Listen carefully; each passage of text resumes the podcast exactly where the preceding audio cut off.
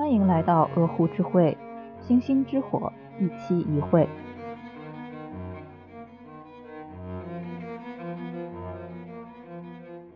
Hello，大家好，欢迎大家收听鹅湖之会，我是主播温克。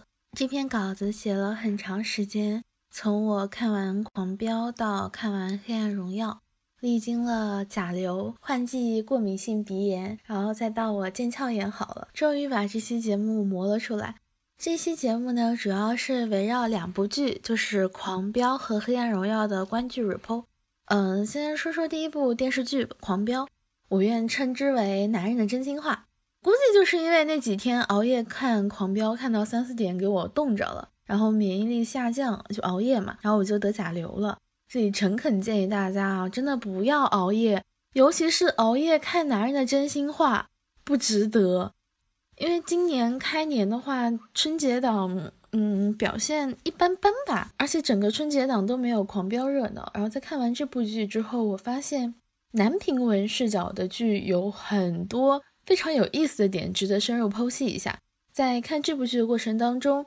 我总有一种我被拉到我爸和他那群中年爹味男性拖家带口且意图不明的聚会饭桌上，在他们酒过三巡进行着第八百三十六次内容查重率为百分之九十七的商业互吹时，我看着桌上还算好吃但没有认真吃的饭，耳边隐隐约约传来他们说这家店档次还不错声音，突然觉得这一桌珍馐美味，吃的我胃里泛酸。后来我又看了王菲出品的《黑暗荣耀》。这部剧的观看体验总体上来说比《狂飙》要舒适一点。呃，除了我一直在拉进度条，跳过男主和女主的感情戏和一些令人不适的艳女表述之外啊，这是一场比较滋味纯正的东亚模式的复仇。By the way，女编剧和男导演一直是我很害怕的一种合作模式，仅次于男编剧和男导演一种改良爹味与纯粹爹味的 PK。在开始这期节目之前。我想先说明一下我自己对于影视评论的观点。我认为，在一部文艺作品，包括但不限于书籍、电影、电视，或者说其他任何形式的文艺作品，在它完成那一刻，它解释权就不归导演或者说是原著作者所有了，或者说不仅归他们所有吧。所以在这期节目，我提到的所有我个人视角解读观点，可能会有一些和大家。理解的表意不相符的地方，也可能会有人觉得，哦，我这个解读是不是太过于偏激了？是不是太过于苛刻了？但是我希望大家可以理解一下，也希望评论区不要出现过度解读四个字。我非常鼓励大家发表自己的看法，但如果非要有人说啊，我这是在过度解读，我只能 建议你爬。好，那我们先来讲一讲《狂飙》吧，这一部男人的真心话。《狂飙》整体剧情是一个比较经典的三幕剧的结构，大致分为三个部分。第一个部分，卖鱼佬和小警察；第二个部分，大老板和骨干警察；第三个部分呢，想洗白的黑社会大佬和蛰伏已久的老警察。看这部剧的时候，我时常觉得这个导演，呃，同时也是这部剧的编剧啊，他是一个强迫症患者，因为他在很多人物和情节的设置上，为了形成一个闭环，甚至愿意抛弃掉一些逻辑。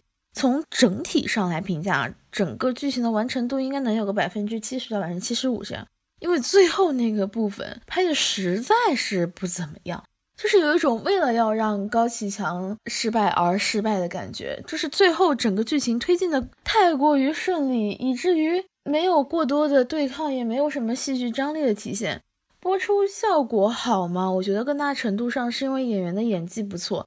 然后对剧本整体的把控做得不错，然后还有一点嘛，那还是要感谢国产剧这么多年以来同行之间的衬托。当然，从我个人角度来看，我觉得这部剧艺术效果最好的地方就是它完美的讲出了男人的真心话。我们先从几个主要人物开始讲起啊，首先是核心人物高启强。高启强，很多人看完之后变成了高启强的梦女，但是他给我最大的感受，第一是贪婪，第二是虚伪。先说一说贪婪吧，贪婪这个方面怎么讲呢？高启强，我觉得他是一个非常擅长于借力打力的人。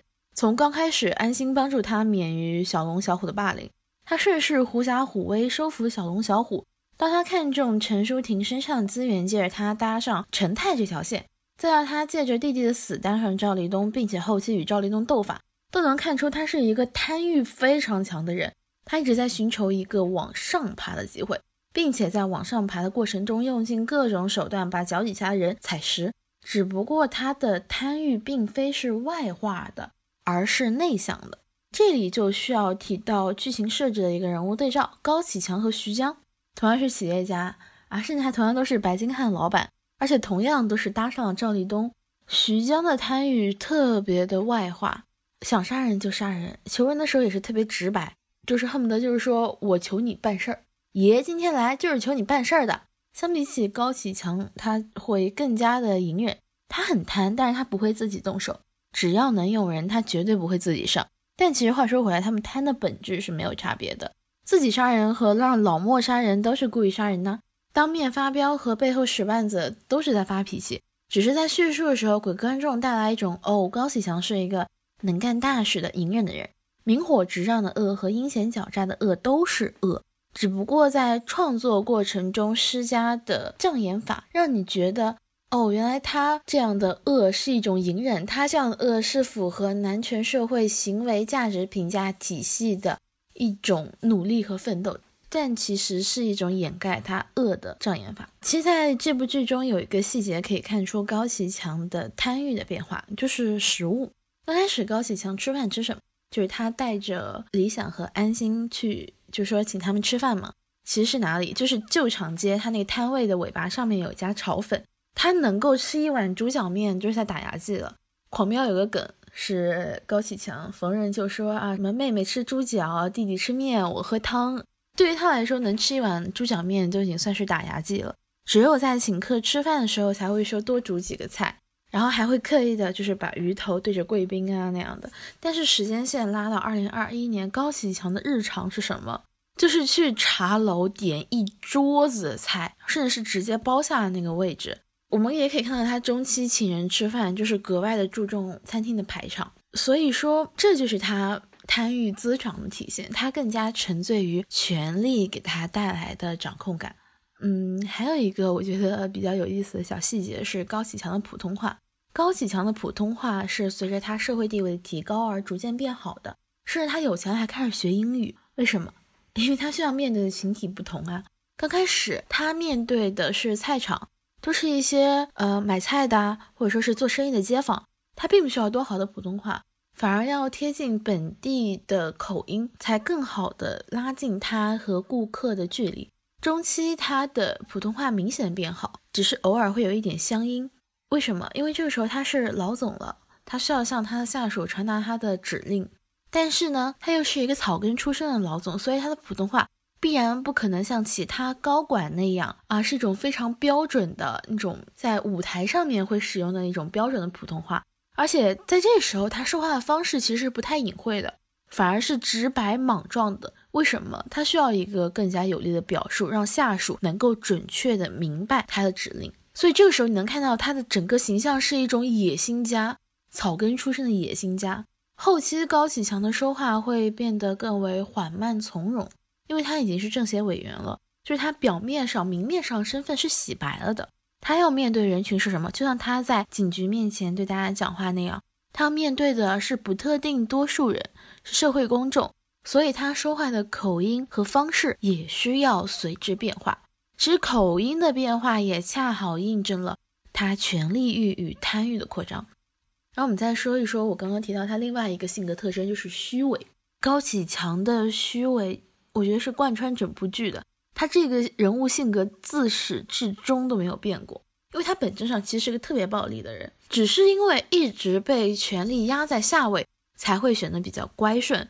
但只要给他搭上更高一阶权力的机会，他就会立刻撕掉伪装。就像之前我们在某一期节目里面也讲到过的。如果说当一个男的开始抱怨起这个社会制度不公平，倒并不是因为他真的认识到了制度设计上面有什么问题，而是他觉得他自己在这样的制度设计中并没有占到便宜。而当他占到了便宜之后呢，他就会大言不惭地说：“这有什么的？我就过得很好啊，你过得不好是你自己的原因。”他刚开始，嗯，给小龙、小虎送彩电、打点他们，是因为什么？因为他是市场的管理员，他们手里有权利。而他在那个市场里工作，他需要借用他的权利保住他的摊位。但他自从成了安心的朋友，并且借了安心的势力之后，立刻就在小龙小虎面前硬气起来，甚至他会去模仿警察说话的方式，因为那是在他眼里看起来更加有权力的一种说话的方式。包括像他后期听命于赵立东，是因为他需要一把更大的伞罩住他，因为他知道自己光有钱没有权力是不够的，就像他的弟弟，如果他没有权力，他就罩不住他的弟弟，他就罩不住他现在所拥有的这些资源。但是当他在政界培养了自己势力，笼络了更多的官员之后呢，他立刻就跟赵立东叫板。为什么？因为像他这样虚伪的人。他是不可能一直戴着面具，伪装着走在人前做小伏低的。虽然我说高启强的虚伪是贯穿始终的，但是他的虚伪还是在不断进化。他早期还会有无法忍耐而当面和小龙小虎打起来的情况，但是中期呢，他被莽村的人挑衅的时候，他会忍到他们走了才会吩咐老莫说他要吃鱼了。而老年的高启强就会变得更加的从容。他从容当中包含着非常深刻的残忍，这说明他的虚伪的功夫已经进化的炉火纯青。而和高启强的贪婪虚伪形成对照的是安心，安心一直是不贪的，不要钱也不求全胜，都不求表现。他后期面对检查组的虚伪啊，那种虚与委蛇，也只是一个皮毛，内里一直给予调查组最真实、最实在的帮助。包括他后期那种韬光养晦的行为，也是为了。减弱他在高启强面前的存在感，生怕高启强真的突然发现这个人啊好有威胁，就把他嘎了。但是，哎，是不是以为我要夸安心是个好男人啊？不可能的，安心这个角色的塑造逻辑就是男权体系最虚伪的谎言。什么不争就是大争，什么唯一纯白的茉莉花，剧里但凡是个女的都稀罕他。孟月爱他，哎，我兰姐也爱他啊，还是黄瑶那种类似白月光的存在。不得不说，男的好会歪歪啊。男的创作高启强是为了什么？是为了美化男性群体的贪婪和虚伪，把它伪装成一种上进啊，一种抗争，一种对命运的抗争。创作安心是为了什么？为了给自己行为找补，通过塑造一个清白好男人的形象，让人相信哦，好男人也是有的。但这样的塑造会导致什么呢？这样的男性形象超脱了大部分，甚至可以说是绝大部分观众的认知。毕竟好男人嘛，就像鬼，听过没见过。大家只会觉得，哦哟，你一个现实题材扫黑剧，你还拍科幻情节哈？所以张译粉丝觉得导演针对张译显得他人物特别扁平。嗯，首先我是支持所有 boys hurt boys 的质疑的，但其次我想说的是，在这样的审查制度或者说创作逻辑之下的话，安心这样的人物他再立体也立体不到哪儿去，毕竟他是脱离生活的嘛。所以为什么会有很多人喜欢高启强？因为高启强是男权权力体系下男人的自我感动与自我美化而成的，他是在真实的基础上美化，而不是像安心的角色一样在虚拟的形象上寻求真实。而且我觉得张译的演技在我这儿是属于中等偏上的评级，有演技，但是呢，如果你把他几部剧倒在一起看的话，你就很难分清楚他演的哪部剧是哪部剧，他演谁都是一副吊儿郎当的窝囊样。然后出现什么事儿，就开始嘚瑟瑟出来说啊，我这个问题我给你解决，而别人才发现，嚯，你小子有点东西呀，好男人呐，呃，可以说是 China 男人的平均脸，以及他们梦想中的自己，所以才会有人拼了命的说啊，张译小时候欺负女同学，长大欺负女演员都是正常现象，那当然是正常现象啊，也不叫正常现象嘛，叫常见现象，为什么？基本盘嘛。相比起来，张颂文在高启强这个角色上的细节把控是这个角色成功的关键。就是你能够看到高启强的人物是有生活在里面的，包括他无论是什么卖鱼啦还是什么的，很多细节上的设计让人能够感觉到，哦，好像这个世界真的有高启强这样一个人存在啊！当然确实有的，有原型吗？嗯，虽然我对这个演员不是特别了解，之前就看过海清主演的那个新剧，我只看了一点就看不下去，因为剧情蛮恶心的。他演那个展翔是吧？哎，我的妈呀，那个角色就是油腻的，就是恶让我恶心的想吐。但是他演高启强的时候，就让我回想起了几年之前在工作中遇到的黑社会性质组织犯罪的罪犯，就是那种故作憨傻的精明，让我想起了我阅卷时候的胀痛的脑壳子。所以对于张颂文这样的中年男演员啊，我只有一个忠告，就是多演戏，呃，少说话。不要急于的去透支自己的名气，不要急于的把自己流量去变现，尤其是不要学的跟那个周一围赛的。然后我们来说一说这部剧中其他的一些男性角色。这部剧中再小的男性角色，他的故事都算是比较完整的。再小人物，他都会给他安排一个前世今生、前因后果。我也真的蛮好奇的，这选角导演有点东西，他从哪儿找了这些反派男的？然后他们看起来都像是那种就是刚被放出来的样子，还是说，嗯嗯，不好说啊。我写完稿子之后呢，我才发现，因为这个部分写的比较早嘛，才发现里面有一个演贩毒的那个什么阿四还是什么的那个男的，他演员本人就吸毒，真本色出演。夸配角的话太多啊，那我就说几个，说一些好听的，但大部分都是不太好听的。先说唐小龙这个角色，早期演的不错，按这种欺软怕硬、趋炎附势的态度演得非常生动，就是一种非常典型的小人物嘛。但是他后期都已经是金海驰名的黑社会老大了。哎，不是你，你这样了，你至于这么亲力亲为吗？还亲自拉人去献血。导演有时候我真的觉得他。为了丰富里面男性角色的形象，确实是不择手段，煞费苦心。嗯，再说他弟弟唐小虎，唐小虎是一个非常合格的工具人角色，他不需要自己过多的性格或者说过多的个人成长，他只需要绝对的忠诚与憨傻就足够讨观众喜欢。然后最后呢，再通过一个悲剧的结尾，让观众达到一种情感上的共鸣，说哦，他虽然是个坏人，但是他也挺好的。这也就是你没被他打过，没被他催过债，没被他逼得走投无路啦。其他人物呢，我也不展开赘述了。为什么说狂飙男性群像做得好呢？是因为在他们身上随处可见身边魅力男性的真实写照，但是呢，又通过影视剧作品把他们的行为逻辑拔高了一个层次。所以你说什么叫 boys help boys？不过说实话，我是很讨厌狂飙塑造女性角色的态度和方式的。这部剧里面女性角色的作用，基本上都可以用中学教授过的语文阅读理解的模式来分析，甚至都不需要，也没有办法再往下深挖一层。因为从创作者的层面上来说，女性角色就是纯粹的工具人。我们先说说挨骂比较多的孟玉。孟玉的角色定位是什么？清纯、美丽、聪慧，但没有攻击性的自带资源的小白花。作用一：塑造孟德海的爱女人设。作用二，作为孟德海政治资源的外化显示被杨建攻略。作用三，塑造男主的感情线，丰富男主形象，突出男主牺牲。作用四，推进情节发展，增加本剧悲剧色彩。之前看到一期很有意思的播客，名称叫《安心值不值得嫁》，值得，怎么不值得呢？你看孟玉没有嫁给安心过得多惨呢？喜欢被安心保护的可以冲了，我们都要做被男人用心呵护的小宝贝呢。啊，他喜欢你，所以你们在一起。要在一起呢，就得放弃自己的事业，以他的事业前景为中心转悠。啊，他要保护你，所以你们又不能在一起了。好嘛，一个女人的价值完全被她爹、她男友、她老公玩的团团转。要么干脆就这么写吧。哎，写孟德海喜欢安心，但是安心只是想搞事业，然后被杨建趁虚而入。但是孟德海心里一直爱着安心，爱而不得，又发现杨建借着自己作威作福和别人搞利益输送。最后，孟德海大义灭亲，但是和安心再无可能，心灰意冷。决定目送安心前往远大前程，他自己一个人了死残生。反正写来写去不都这几个男人啊爱来爱去的故事吗？你就别让女的中间赚差价了呗，也让李一桐少挨点骂，是吧？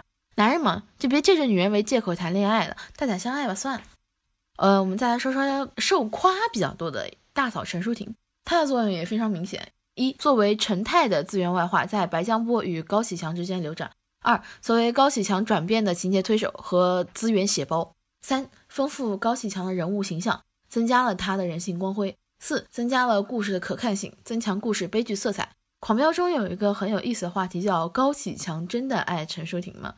嗯，这很难评，我只能说，我们来换位思考一下，如果我是高启强，我为什么不爱陈淑婷呢？首先，他形象塑造就很符合男性凝视。陈淑婷的演员高叶曾经回应过一个问题，有人问他为什么总是出演性感角色，是他故意为之吗？他反问道：“你觉得女演员在这个环节当中能有多少的话语权？”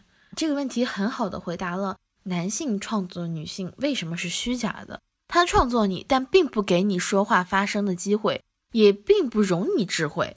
其次，陈淑婷她自带资源，第一是来自陈泰资源，第二是她从商多年的经营经验。陈泰资源这个很好理解嘛，他很陈泰老爹，然后他自己也经营了多少年的沙场。她第一任老公死的时候，她还背地里还能把真相查出来，把那个司机找到，这说明她是一个非常有能力的人。第三，她是一个有欲望、有需求的人。陈淑婷的欲望很简单，也很困难，她要平稳的生活，她需要一个人为她操持灰色产业，然后把产业做大、洗白，给她和孩子一个稳定的外部环境。从她对高晓晨的态度就能看起来。高启强眼中的她是一只强有力的护崽老母鸡，这一方面是高启强心中理想的母亲形象，因为高启强的母亲是一个家暴受害者，就是在高启强童年，他的母亲并没有能力保护他，也没有给他带来很多的安全感，他反而要承担母亲和父亲的职责，去照顾年幼的弟弟妹妹。另一方面，这也是陈淑婷的软肋，是高启强接近他的突破口。高启强给陈淑婷送那个橙子的时候，其实他已经在小灵通事业上有所成就了，并且他也能够非常大方自如的和公开江应酬，但是他依旧选择用一种特别单纯无害、淳朴天真、憨厚的形象去接近陈淑婷。他没有说请陈淑婷去吃好吃的东西，甚至也没有说，哎，你看陈淑婷喜欢打扮，送她个项链呢，送她两根很贵的口红啊，没有，他送的是什么？是朋友自己家种的橘子。这激化了什么？激化了陈淑婷心中的母性。另一方面，他之前在陈淑婷面前展现出来，他是有能力的、有野心的。但是呢，他又是这么一个单纯无害的形象，就好让让陈淑婷觉得，哦，他内心是一个比较好操控的男人，有能力又好操控。那对于陈淑婷来说，陈淑婷当然会有种错觉，说我能掌控他，我能把他当做一种工具。但是后来，陈淑婷与高启强的相处当中，陈淑婷一直被动的去顺从高启强。有一个很有意思的站位的变化，其实我们可以看到，刚开始陈淑婷是很少出现在她的工作场景当中的，最多就是事后的评价，或者说事前提醒，比如说提醒他啊，你对儿子的方式，啊，你不能这么对我儿子，其实是一种宣扬地位嘛，是吧？宣扬自己的权威，然后还有提点他穿衣做事，说什么啊，不要戴领带了，打一个领结显得更加亲和一点，要跟那个什么村主任好好讲话。但是渐渐的，陈淑婷。很难保持自己的独立性，他开始被卷入具体的决策当中，比如带孩子去香港，就是带高晓晨和黄瑶去香港那一次。陈淑婷站在高高的台阶上，虽然高启强站在下面，他依旧维持着那种摇摇欲坠的高位状态，但是他是在等，他在等高启强的建议，然后他最后怒而摔杯，表示他不认可，但是他无可奈何。这件事情最后是什么？高启强去香港接回了陈淑婷，他自己从高高的那个酒店阶梯上走了下来。到后面呢，他经常是站在宾客当中周旋，然后为高启强提供必要的知识。就是在这样一步步的转化当中，他转变了攻守态势，也暗示了他的资源与资本一步步的被高启强蚕食转化。到最后，陈淑婷的死可以说是必然的，因为她已经不再是一个独立的所谓的大姐大的形象了。他是高启强的所有物，不再是大嫂选择谁他是大哥，而是他成了大哥的附属品，成了大哥很看重的一个人。有爱吗？话说回来，就是刚刚那句话，如果我是高启强，我肯定会爱陈淑婷的。但是这份爱纯粹吗？你跟一个黑社会老大谈纯粹的爱啊，我觉得不存在的。所以，当陈淑婷剥去了她本身作为一个有权利的女性，作为一个大姐大的存在之后，他变成了什么？他就变成了大哥的附属品，变成了高启强的从属物。所以，那报复大哥最好、最有效的方式是什么呢？就是杀了陈淑婷，才能让他痛，才能让他觉得危机感，才能让他疯狂，才能让他崩溃。所以在这样的剧情推进当中，他会被男导演写死是很正常的事情。这也再次吐露了男人的真心话，对吧？最开心的是什么？老婆孩子在天堂吗？还有两个女性角色，我也简单讲一下。第一个是黄瑶，黄瑶的故事线中，我非常感兴趣的就是她弑父，就是杀了她的养父高启强这条线，其实很有意思，能够拍出非常多的冲突感，但是被男导演拍的乱七八糟，人物形象也和剧情写的也是七零八落的，就变成了一种增加高启强人物复杂性的工具。但是这种复杂性吧，也没有多显出来。嗯，这个结尾是各种意义上的草率。我想，如果有女性创作者认真以黄瑶为主人物创作作品的话，嗯，不知道可不可以参考赵丽颖演的那个《神语》啊？我没有具体看过，但我感觉有那么一点相似之处吧。我想这样的一个全新的作品，就如果真的认真创作的话，应当是一部不亚于《黑暗荣耀》的佳作。另外一个形象呢是高启兰，高启兰角色作用也非常的简单。第一，丰富哥哥们的人物丰满度，促进后期情节发展，突出展现安心的人物魅力。人物完全为了主线剧情和男性角色的塑造而存在，行为完全没有连贯性。到后来，我就会觉得他一定要是高启兰吗？我觉得别人也行。总而言之，简单评论《狂飙》就是一部美化男人真心话的制作精良的大男主剧。这部剧呢，也让我感受到了一些男性特有的情感倾向，或者说这种价值取向吧。首先，我觉得比较有意思的就是这个里面传达了男性的生殖焦虑，或者说叫绝后焦虑吧。陈泰初代目黑社会老大，绝后啦！啊，他自己说了，我这辈子没有儿子，是个老绝户。徐江他是第一部分的黑社会老大，绝后啦，儿子电死了。高启强，主角黑社会老大，绝后了，还帮别人养儿子，养儿子也没有好下场的。莽村李有田，用他自己的话叫什么？绝户啦！还有李家父子，绝户啦！好人这边李想也绝户啦。而男主角安心，最后暗示他和小五可能有情感走向啊，给了一点他不绝户的可能。我觉得这个男性对于绝户的执着和焦虑，确实。令我难以想象，仿佛在说，只有做一个纯粹的、普通的、平庸的好人，或者小坏的、坏的不明显的坏人，才能不绝户一样。男人把被动绝户当做一种冥冥中的惩罚，然后把主动绝户当做一种至高无上的牺牲，这很难评。如果非要评的话，我只能说，男的你又没有生育能力，你在这犯这个贱干嘛呢？还有一个比较有意思的现象，就是一种行为艺术啊。嗯，大家可以发现，张译他演一个纯粹的啊，唯一纯白的茉莉花，对吧？但是呢，他本人是什么？霸凌女同学啊，上学时候呢欺负女同学，长大之后呢欺负女演员。还有那个吴刚，他演刚正不阿的巡查组组长，哎呀，那叫一个眼里揉不得沙子啊。然后结果呢，老婆孩子在剧组。那个演高晓晨的他的好大儿，长得丑，演技差。怎么这个时候就不大义灭亲啦？啊，嗯，不知道吴刚老师家里养不养狗啊？如果有的话呢，可能也得带进剧组赚一分钱的啊，赚一分狗粮钱。哎，其实说到这个，我就想起了那个《黑暗荣耀》的导演承认他自己搞校园霸凌，然后他拍了一部反校园霸凌的剧。既然话都说到这儿，那我们下面就来聊一聊《黑暗荣耀》。눈에는눈으로이에는이로파상은파상으로 때린 것은 때림으로 갚을지니. 글쎄, 그건 너무 페어플레이 같은데요. 여러분. 我个人还是比较喜欢《黑暗荣耀》这部剧的，它整体内容创作和情节设置上面有许多可圈可点的地方。第一是它绝不原谅的复仇态度。 我觉得大家多少都有这样的观影体验，就是说看剧，然后呢，我们大家都对主角的遭遇义愤填膺，希望主角复仇成功，然后主角呢和反派握手言和，全身上下散发出天使一样的光辉，留下观众宛若被泥头车撞过，愤怒的码字吐槽，然后接着被一群人撞，说：“哎呀，你怎么？你得理解，你不要戾气这么重嘛。”就像那个星汉灿烂的女主对着那个男主说。啊，你要是抛弃我，我此生绝不原有。然后最后在一起了，那你说这话是为了什么？情绪吗？还是你把观众当猴耍呢？黑暗荣耀的复仇方式，他不仅态度坚决，而且伤害性很大，同时侮辱性也很强。助纣为虐那个男老师，他很看重他儿子，那就让他儿子把他杀了。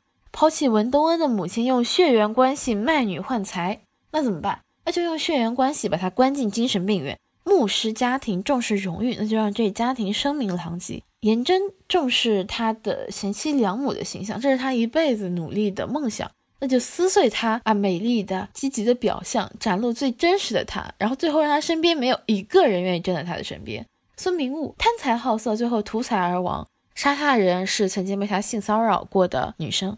崔慧婷虚荣又恋爱脑，最后呢也是因为自己自作自受。全在俊一直觉得自己不可一世，最终被高他一等的何道英推进混凝土池子，为韩国的基建建设做下了不可磨灭的功劳。而文东恩帮大婶复仇时候，也是利用了她老公赌鬼的性格，最终因为贪婪敲响了自己的丧钟。文东恩制定的复仇计划完美贴合每个人物的特质，也极大的提升了观剧的爽感。清明睿智，一击即中，即便遇到变故也能迅速解决。在旁人看来，他不过就是激化别人内心的贪欲，顺水推舟。但在这背后，是他十数年的坚持与隐忍，才让他一步一步走到胜利的终点。这部剧中，我还有一个比较喜欢的点，就是女性人物情感连接的闪光。除了主角之外，我比较喜欢的一个人物是那个大婶。大婶呢是家庭暴力的受害者，但是她并没有嘤嘤哭唧唧的说啊我能怎么办呢？而是利用他自己现有资源，他在理事长家做保姆嘛，然后他细致的观察。接触了女主，并且为女主提供机会，抓住这个机会完成自己的复仇。大婶真的是做到自助者天助，她为了女儿和家人不为家暴男所害，隐忍蛰伏，但她始终抓紧一切机会，想要摆脱这样的环境。大婶的性格塑造其实也挺有意思，可能大家刚开始看到她，觉得她是一个嗯怯懦的、隐忍的、悲苦的人，但其实她的内性格是非常乐观开朗的。甚至还有一点点活泼与俏皮，这也是她作为自然女性天性没有被磨灭的一个地方。而故事最后，大婶她独自经营着一家小菜店，生活稳定又积极。其实还有一点就是，我觉得大婶有一种自然女性身上流露出来的，姑且称之为母性吧。她给女主送鸡蛋，在很多细节的地方照顾女主。明明女主看上去是一种非常不近人情的、冷面冷心的人，但是。大婶她能够捕捉到女主存在于细微之处的柔软。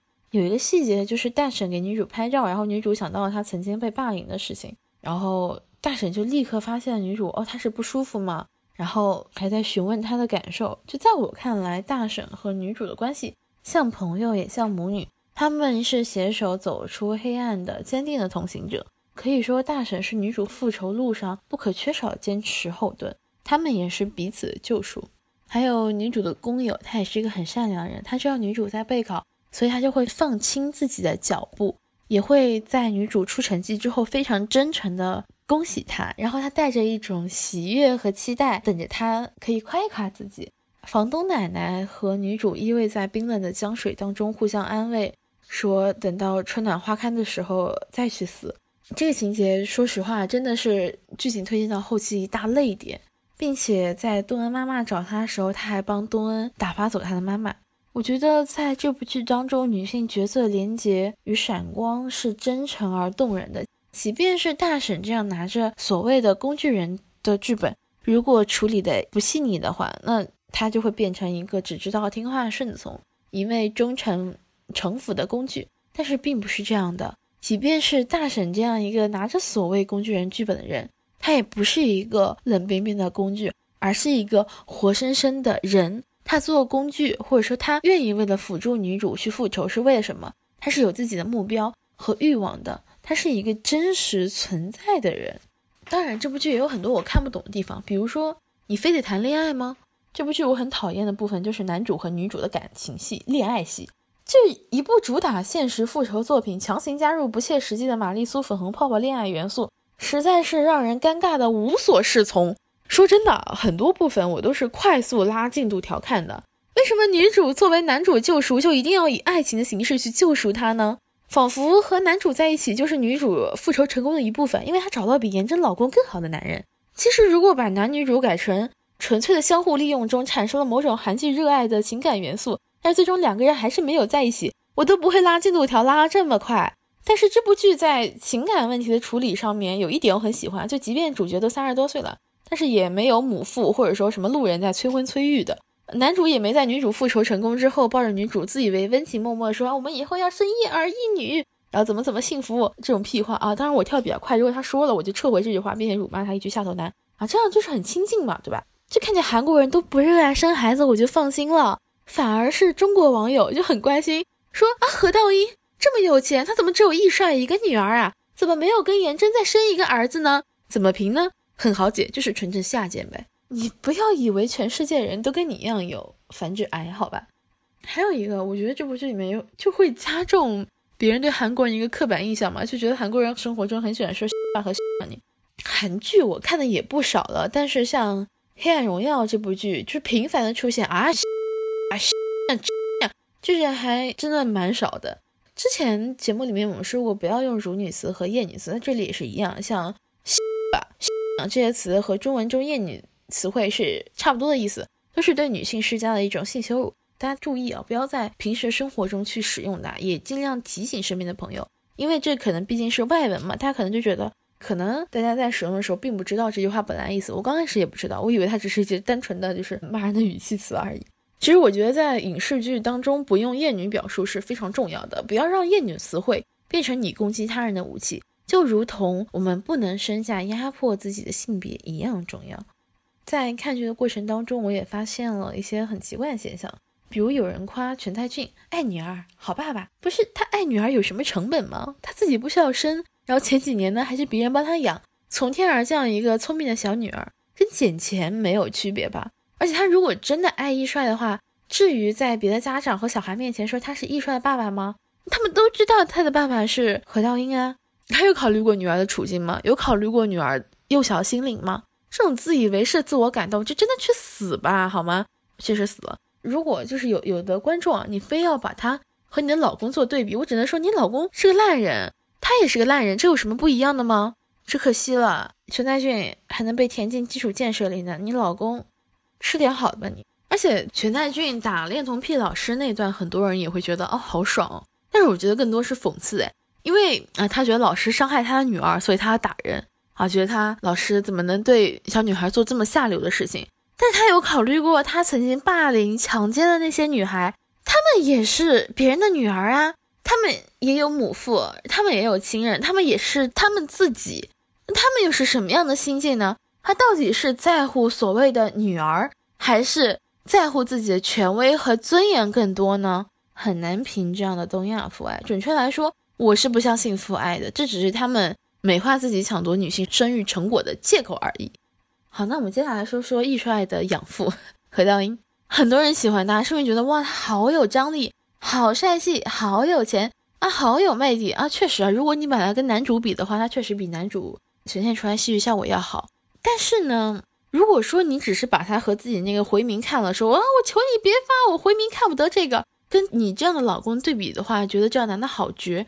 嗯，我觉得倒也没这个必要，因为我觉得何道英。在整部剧中，只有一句话是我爱听的，就是他在监狱里找颜真离婚，对颜真说：“你找个好的律师团队吧，一生中绝对不能省钱的时候，只找律师的时候。”我是真的觉得他这句话说的好好啊，他把这句话打印下来贴在律所门口，告知所有当事人。除此以外呢，我觉得我对这个人的评价就如同编剧金恩淑所说的，一个 nice 的狗崽子，表面上彬彬有礼，会在玄关的地方换血，但是他真实的自我反而是冷漠刻薄的。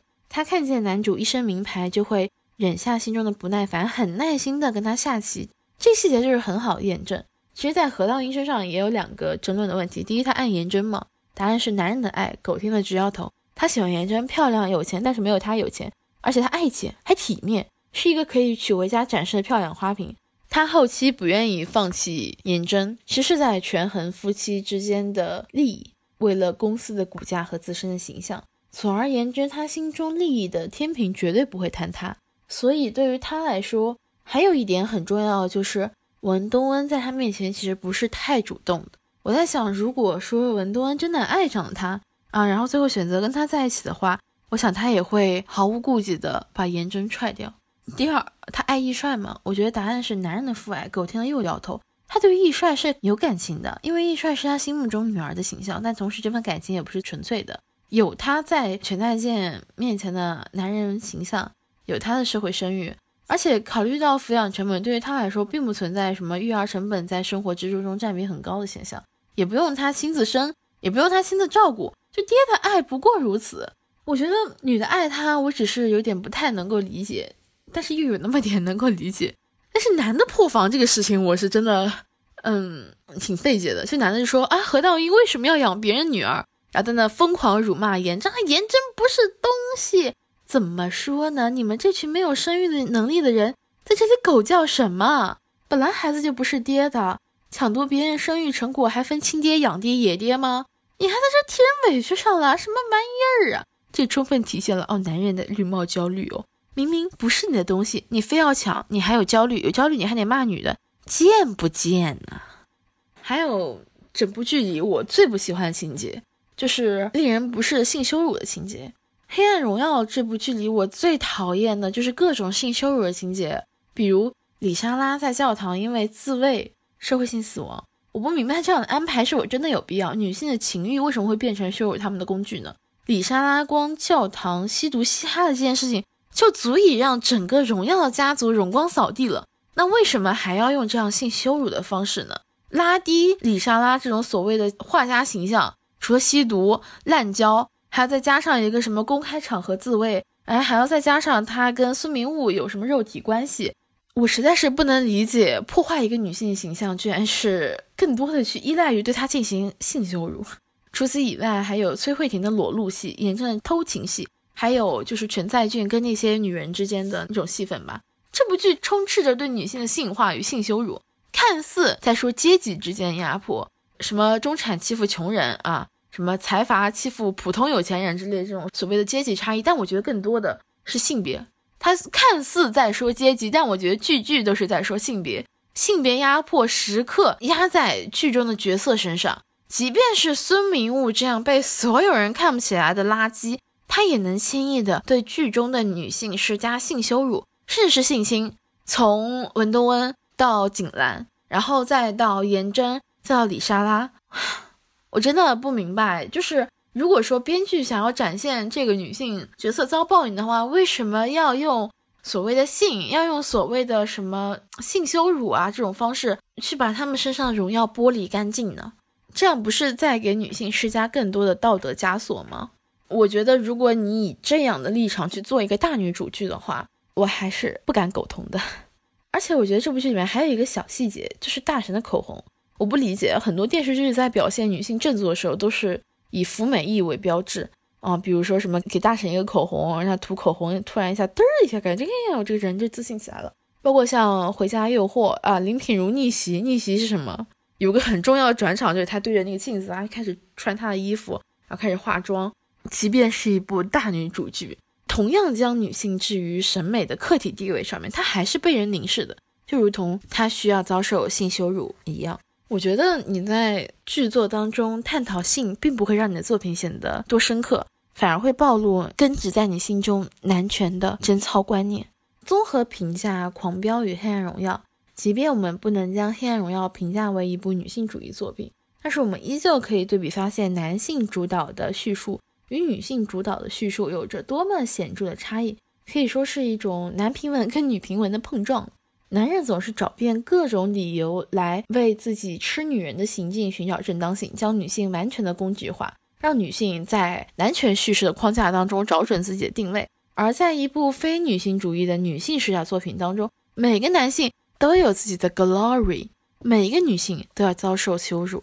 女性总是会更容易的滑落到男权叙事的陷阱中，就如同这段时间。几个热议的事件，我们都能够从中看到男性叙事与女性叙事的差异。在我写《狂飙》那段稿子的时候，正好是北大宿舍三个女的那个事情，在互联网引起热议。缘起是因为被男性伤害过吗？在女性主义内部，不结婚的女性主义是不是地位就更高一点？如果我不进入婚姻，那么我碰到的阻力太大。我愿将此事评价为嗲驴收割嗲驴的利男营销。在此次事件中，处于风口浪尖的蔡全西西金句频出，但深究他的行为逻辑，底色是爱男的，行为是害女的，结果是薅嗲驴韭菜的。他身披男权社会的学历滤镜，手捧嗲驴的自由圣经，策划这起经典的营销案例。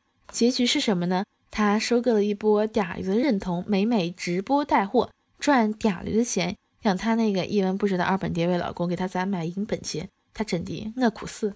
他说我老公要买银是我不好。他说我就是要当娇妻，你不当娇妻是因为被男人伤害过吗？他说我有惯夫姓的自由，你骂我太过分了。是的，你老公对女性进行性剥削，但是他们是宾馆，你是家。你说你有自媒体账号恰流量饭，但新女权主义的流量割嗲鱼的韭菜。你说你就算随母姓，也是随自己外公的姓，但收获网友锐评。我随父姓是因为我妈是娇妻。你冠夫姓是因为你是娇妻，一个女人完全站在男性的立场上讲话，那怎么能算女人呢？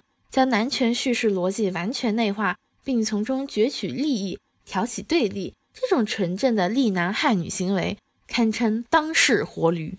第二件事就是最近热议的黑马情侣，男的呢拿着女朋友的钱，管他的一日三餐和日常开支，自己练的一身肌肉块，然后把女朋友饿得面黄肌瘦，好像被那个什么，就是被那种男狐狸精就是吸干了身上所有的阳气与朝气一样，整个人变得又干瘪啊又消瘦。然后呢，他用女友的钱买公用两个人公用的 iPad 啊，用女友的钱给女朋友打 HPV，花着女朋友的钱，然后女朋友说他对我很好的，很大方，他只是平时比较省，但是他愿意给我花钱的。废话，他为什么不愿意给你花钱？他花是你自己的钱，他又不心疼了。嗯，顺便说一句啊，我觉得这男的绝对自己偷偷吃好吃的，不然怎么可能他吃那点狗看了都摇头的东西啊？就是狗看了摇头都能摇出脑震荡的玩意儿，他还能练出一身肌肉。我最近健身，我每顿都吃一大盆。然后呢，练完之后我还饿得嗷嗷叫。然后这个男的呢，他就什么早上什么一杯粥一个鸡蛋啊，然后中午和女朋友合吃一份鸭腿饭，晚上合吃一碗面，他还能练那一身肌肉块儿。你能量从哪来呢？鬼信啊！你也就骗骗你女朋友，你女朋友为什么为什么那么好骗？因为她每天碳水吃的不够，脑子都饿傻了。这件事怎么评呢？就只能说好言难劝该死鬼。作为广大普通网友，我们能做的最好事情就是别看那个男的账号。包括像我刚刚说那个蔡学熙也一样，不要转发他啊，也不要骂他，骂也没有用，你骂都骂过，他根本就不听的，他就想赚这份流量钱。也不要去看他的视频，就是让他就让在我们心目中就跟死了没有区别。知道为什么吗？像黑马这个男的，他加入了抖音中视频计划，你越看他，你越骂他，他越赚钱，越赚钱他自己越偷偷吃，把他女朋友再饿得嗷嗷的。那这件事情最好笑是什么呢？最好笑是这个黑马被骂就算了。还塌了两个男性情感博主啊，就是俗称女权男，说他们又什么劈腿了什么，就这些，就男的男的都会犯的那几个什么错误吗？对吧？垃圾都一个味儿嘛。所以说男性他可以伪装成女性立场叙事吗？是可以的，因为这个世界上说话女人也挺多的，就在目前看来啊。但这个世界上没有真正的感同身受啊，男的就算是善了啊，他也不会变成真正的女人的。女权男的荣誉称号，我觉得还只适合追授。平权先评性别比。不死不是女权男。与其相信男人会鼓吹所谓的女性权益保护，不如摘下他的面具，多看看他言论的背面。小心男人，相信女人。女权男很多观点都是怎么来的？都是从女权博主那剽窃，然后再加工过的，更贴合自己的利益。然后说的话呢又漂亮，女的又爱听，所以才说我们要拒绝欧巴允许女权主义呀。我们要建立女性自己的话语逻辑，不要总是习惯于说男人说话就是对的。男人说的才是符合这个社会运行逻辑的，男权社会的运营逻辑，那当然是男的更了解啊。就像你要跟狗交流，你不是让狗学人话，而是你得学狗叫。第三件事啊，就是近期热议的张继科与债主狗咬狗事件。这件事情起因呢，就是有人在豆瓣发帖爆出张继科曾经用女性的隐私视频给债主抵债，然后此事件随后在微博发酵，一名财经记者李薇敖跳出来说这件事是真的，我看过了，然后巴拉巴拉说一堆。并且详细记述了 S 先死与张继科的恩怨，并且在叙述过程中呢反复提及的姓名，还在末尾假惺惺的说：“如果我对金女士造成了不好的影响，我就在这里给金女士道歉。”哈，你知道会有不好影响，你非得提他，你不提他你没法过，是不是？贱不贱？李维敖打着正义之士的幌子蹭流量，对张继科大加挞伐，落笔处处袒护 S 先死。连人家一丝隐私都没有泄露，反而将被害人受害的细节披露的干干净净，狗东西！S 先死呢都不用看，大概率就是个专业放贷的，什么叠马仔还是什么的，借给张继科的钱年利率将近百分之二十四。可能大家也都了解，民间借贷就是居民与企业、个人之间借贷利息率，这个利息率它是有受保护的利率上限的。不知道他们的这个诉讼发生在什么时候啊？即便以二零二零年八月二十日。中国人民银行授权全国银行间同业拆借中心公布的一年期 LPR 为百分之三点八五计算，当年的民间借贷利率司法保护上限为百分之十五点四。你看啊，百分之二十四和百分之十五点四之间差了多少？这不就是高利贷吗？好清纯，好无辜，好无知的专业高利贷放贷的呀！而且李维敖吧，他在吹嘘自己的话当中说啊，自己参与旁听过多起案件。那你怎么会对张继科没有判刑这么奇怪，又对 报警这么诧异呢？不应该呀！你这么专业的记者啊，张继科与 S 先死能不能构成敲诈勒索罪的共同犯罪？那具体得看两人是否有共同犯罪的故意吧。张继科他就算把这种隐私信息发给了 S，现有的证据也不一定能证明他们有共同犯罪意图。你又有什么立场暗指判决对 S 先死不公平呢？我们再说回敲诈勒索罪，李威敖引用的两段辩护律师的话很耐人寻味。一边说是 S 先死先找的要钱，是因为他相信了张继科说两个人有共同的房产；一边又说吴秀波那个案件，辩护律师为了帮当事人脱罪，很多时候的观点是有偏颇的，是不全面的。是很正常的现象。那为什么作为记者李威敖在全文中并未援引法院查明的案件事实，而是片面的引用了辩护律师的话呢？并且他处处暗指不依不饶，人家一没传播，二没得手，你怎么就非得报警呢？啊，人家又没对你干什么。说真的，如果大家看过法院判决书，都知道法院判决书会先写啊原告怎么指控啊，被告怎么说，然后最后呢就是。判决书写最后还会写一个，经本院查明，这是法院认定的案件事实。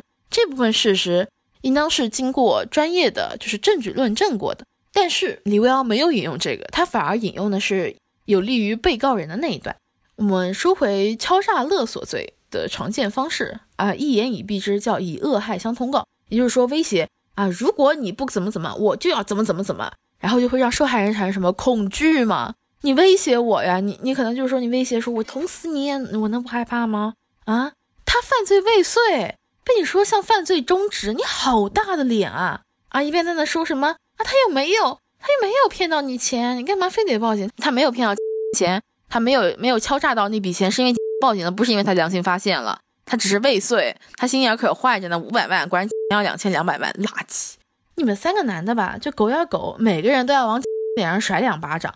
来来回回对人家进行荡妇羞辱，你们三个杂碎，炉腔里面都放同一副下水，都跟那百思不得其解呢。哎呀，怎么会呢？怎么会有女的不害怕呢？啊，怎么会有女的好意思啊？还报警啊？怎么荡妇羞辱就就不好使了呢？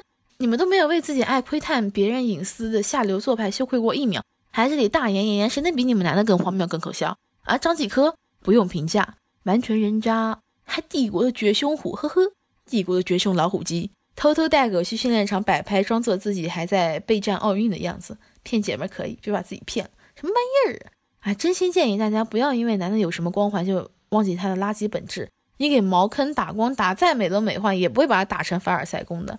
该是茅坑还是茅坑。李文瑶这次呢，给 S 先死打抱不平的文章，它就是一个微缩版本的狂飙剧本。你以为的黑社会 be like 高启强，实际上你看看唐山打人那窝垃圾，还有这个放贷杂碎。你就知道了，在男权叙事的逻辑中，男人被美化成了什么样子，而女人呢？作为一个女人，你还要继续附和他们的创作吗？当我们看到《黑暗荣耀》的背面，对比所谓的高知女性啊，就像什么蔡玄西西和年轻女孩的残酷现实，像那个黑马心理中那个女孩，你会发现，温和的改变和顺从是没有力量的。所谓的温柔强大，都不过是无害的指控。女权主义需要的是不断的思考与实践，去撕开笼罩在我们头顶上的黑夜，去打破无尽的沉默的黑暗。那今天的播客到这里就结束了，拜拜。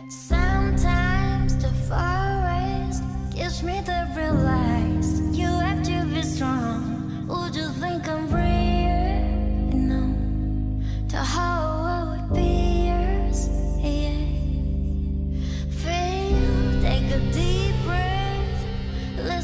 justify